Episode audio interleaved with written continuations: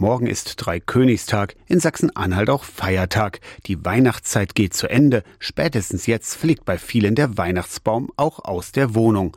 Orthodoxe Christinnen und Christen hingegen feiern morgen erst Weihnachtsfest. Mit Königen hat der Tag aber eigentlich gar nichts zu tun, erklärt der evangelische Landesbischof Friedrich Kramer. Es sind Magier nach der Heiligen Schrift, also Menschen, die auf Sterne gucken. Und wir sind mit den drei Königen sofort in einem Setting von den Fremden, die kommen, weil sie gemerkt haben, hier ist was Wesentliches, einem Kind, das erkannt wird als der Heiland der Welt. Epiphanias, ein weiterer Name für den morgigen 6. Januar, aus dem Griechischen übersetzt das Fest der Erscheinung mit doppelter Bedeutung. Zum einen, dass der Stern erscheint, Symbol von Epiphanias ist der Stern und gleichzeitig ist die Erscheinung des Sohnes Gottes als der, der für alle Völker zur Anbetung gefunden wird. Durch die Sternerscheinung wissen dann die drei Magier oder die drei Könige, die drei Weisen, wo sie hin müssen. Auch die Sternsinger ziehen jetzt wieder von Haus zu Haus. Wo sie zu Besuch waren, stehen Kreuze über der Tür, die Jahreszahl 2024 und die Buchstaben C, M und B.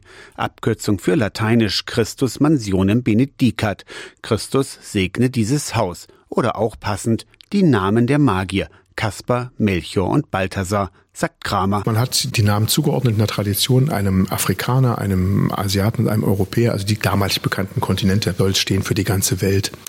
Und dafür, dass die Heiden, also die eigentlich mit Gott überhaupt nichts am Hut haben, sollen die irgendwelchen Sternen vertrauen, dass die durch die Erscheinung zu Gott finden. Das finde ich gerade hier in unseren heidnischen und äh, unkirchlichen Gegenden eigentlich ein schönes Fest. Aus der Kirchenredaktion Torsten Kessler, Radio SAW.